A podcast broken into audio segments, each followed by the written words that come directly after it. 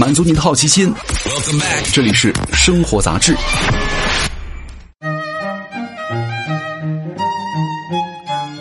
嗨，各位好，欢迎来到生活杂志，我是奥巴庆。今天我们来要跟各位来聊一聊湖南人。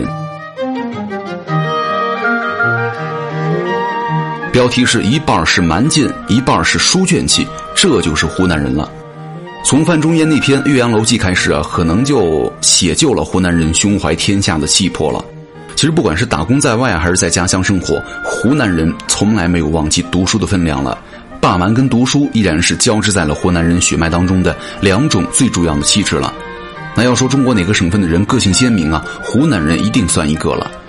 这个地图炮啊，是网络当中公认的一大害了，因为它会给某地的人呢贴上标签久而久之呢就容易形成偏见。但是呢，在反对这个地图炮的同时啊，我们也无法完全的否认地域性格的存在。山川形胜、历史文化、饮食风物，都能够在潜移默化当中啊，造就一代一代的当地人的个性了。丘陵起伏，山川纵横，夏日酷烈，冬季阴冷，家家户户啊，满是一大碗炒辣椒，盛满了湖南人的火爆性格了。司马迁曾经写过一篇叫做《霍池列传》，算是地图炮的鼻祖了。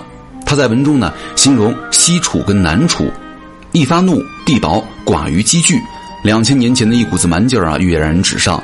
但是啊，湖南人的蛮并非不讲理，更应该理解是一种执着、坚韧、不到目的不罢休的性格了。凶巴巴的口音之下呢，经常是一副热滚滚的心肠。因为近百年以来啊，国家危难哪一次少得了湖南人的慷慨赴难的身影呢？急公好义、胸怀天下，大概是近代众多湖南籍名人行事为人的底色了。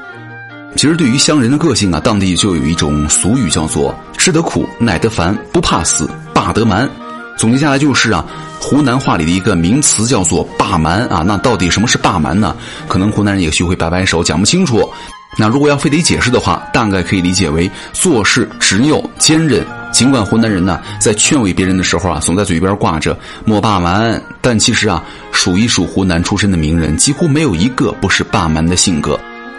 一八四九年，林则徐告病还乡，经过了长沙，约湘阴的一介布衣左宗棠前来面会。十晚乱流而西，为周岳鲁山下。多少年之后呢？从这些回忆的文字当中啊，还是可以看出左宗棠当时的激动，以至于即将面临对偶像之际呢，他还在船边一脚踩空掉进了水里。从新疆流放归来的林则徐啊，面对这个连一官半职都没有的湖南人，动情地说。东南洋夷，却欲能之者或有人；西定新疆，舍君莫属。随后，竟把自己在新疆收集的资料、地图啊，全部送给了左宗棠了。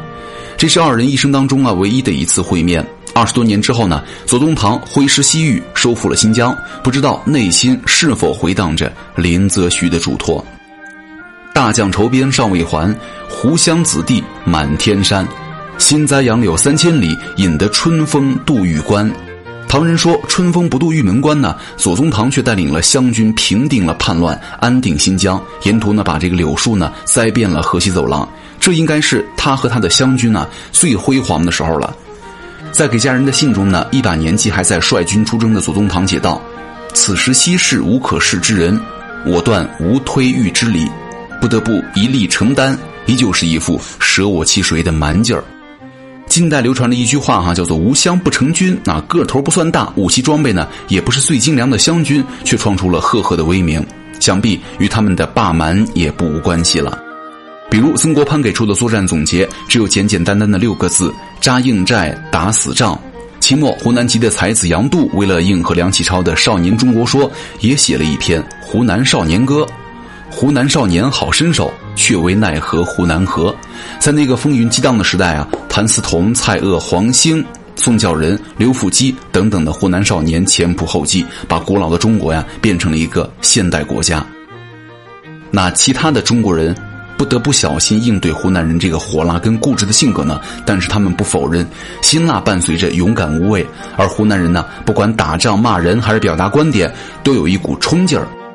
湖南人呢，很多都有宽阔的上额、深深的眼窝以及发红的面颊，他们是中国的普鲁士人了。这是西方作家在《毛泽东传》的开篇对于湖南的介绍。很多时候啊，类似于这样的英武无畏的概括啊，也符合了很多中国人对于湖南的印象。不能说这样的描述完全错误哈，但是至少失之片面。其实啊，在湖南人的半麻气质当中啊，还掺杂着一股子书生卷气。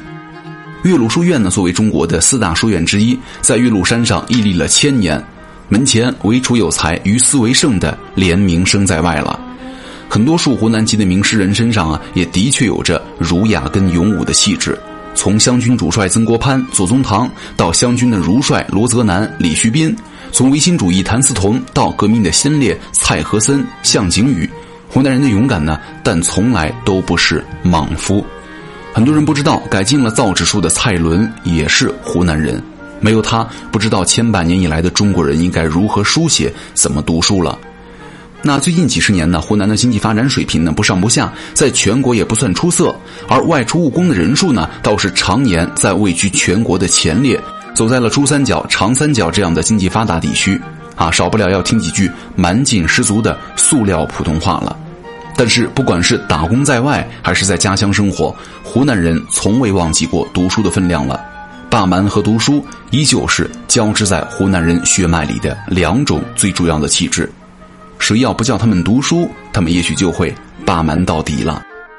好，感谢各位收听本期的生活杂志，我是奥巴庆，下期见，拜拜。